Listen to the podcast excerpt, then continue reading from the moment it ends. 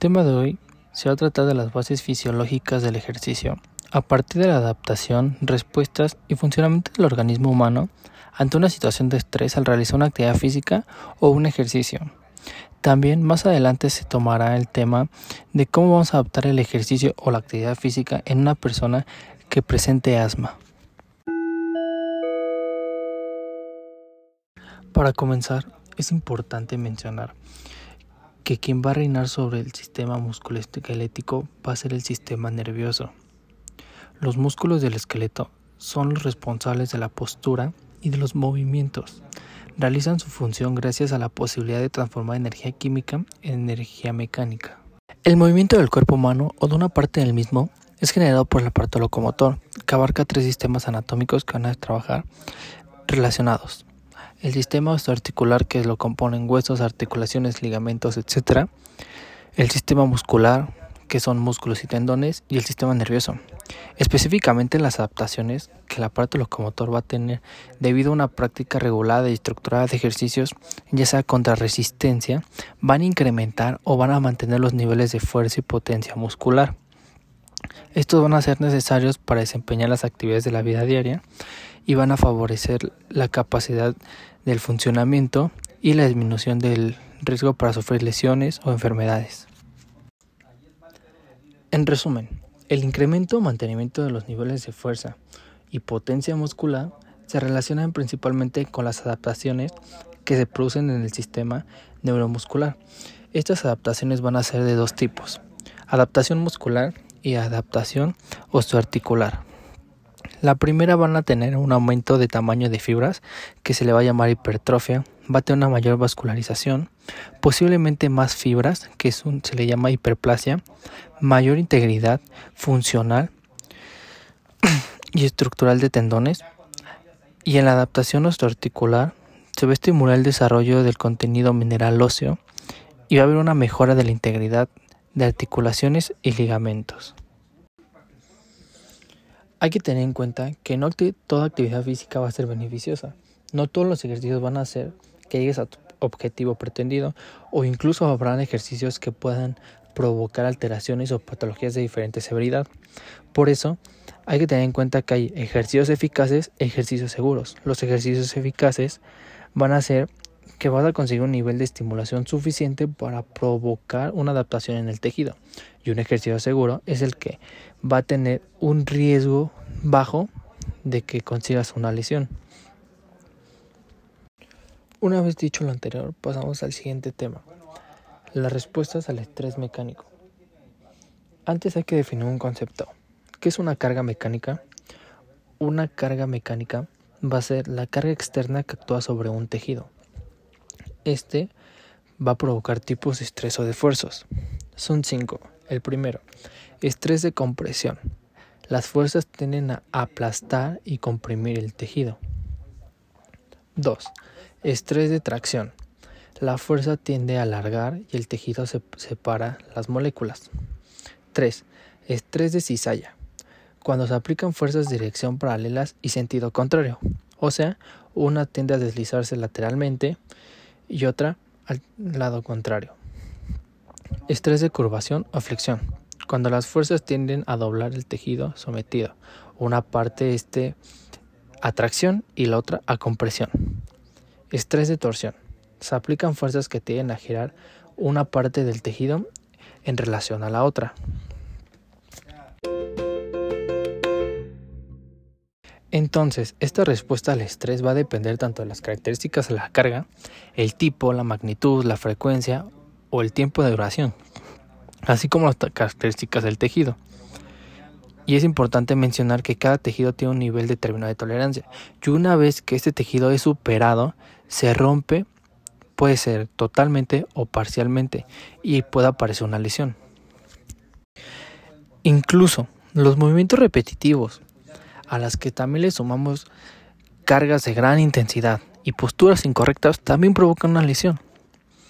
Pero hay que aclarar que una lesión también puede depender de las características de cada individuo, porque cada individuo tiene un nivel de tolerancia diferente al estrés. Por ejemplo, no todas las cargas son óptimas para el sujeto A que para el sujeto B. También para las personas con alteraciones patológicas en tejidos tienen menor tolerancia a este estrés. Las personas que son sedentarias o que acaban de pasar o superar, mejor dicho, una lesión, también tienen un, nivel de tolerancia bajo. A comparación de un deportista de alto rendimiento, perdón, que tienen mayor tolerancia al estrés porque tienen mayor habilidad e incluso mayor experiencia. Aquí es importante mencionar una ley, la ley de Wolf, que los tejidos se van a adaptar al nivel de estrés mecánico que son sometidos siempre y cuando el estrés no supere su nivel de tolerancia. Entonces, el ejercicio físico es una herramienta fundamental para la salud del aparato locomotor, pero una práctica inadecuada puede provocar una lesión.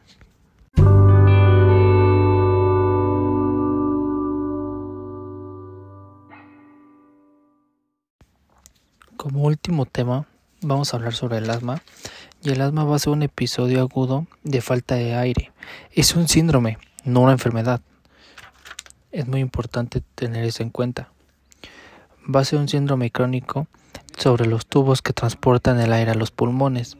Las vías respiratorias se van a obstruir y las paredes se van a hinchar, se van a irritar e y se van a inflamar. La obstrucción puede ser por dos factores la contracción de los músculos que van a rodear los bronquios y la, la inflamación de la pared bronquial y la inflamación de los bronquios que contienen moco, líquido y algunas células. Las personas con asma no deben abstenerse de realizar ejercicio físico por la mera condición del asma, ya que el ejercicio físico realizado de una manera adecuada para la patología puede aportarle muchos beneficios.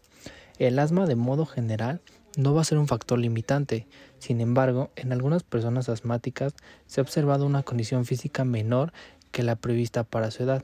Esto puede ser debido a una mala condición física, mal estado nutricional, otros factores como el equilibrio psicológico.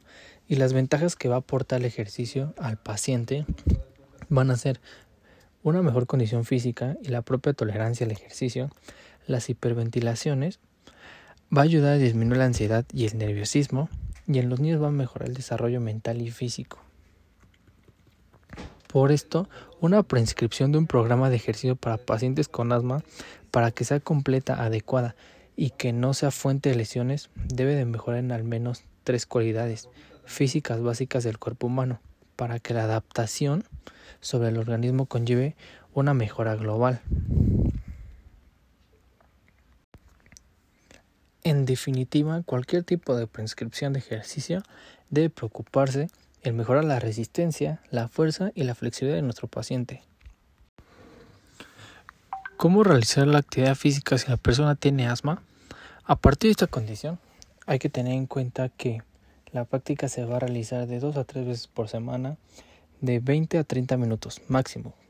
En cuanto a la intensidad, no hay un consenso sobre la óptima pero el fisioterapeuta va a prescribir el ejercicio depende a la patología o al cómo esté evolucionando el paciente.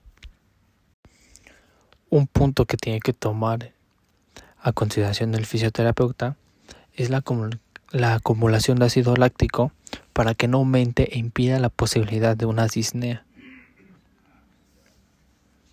Previo al ejercicio se recomienda que vamos a hacer un calentamiento de 10 a 15 minutos y a la finalización del ejercicio se realizará de manera gradual para que así el cuerpo se refrigere. Los ejercicios que se aconsejan son ejercicios aeróbicos en ambientes cálidos e húmedos. Las actividades acuáticas son las más recomendables, pero también hay deportes y actividades que son otras opciones que puede ser el golf, el yoga, la bicicleta, en, en intensidad suave para que sea difícil desencadenar una crisis asmática. También hay deportes como el béisbol, el fútbol americano, la gimnasia o el atletismo en pista corta que también puede tener buenas opciones.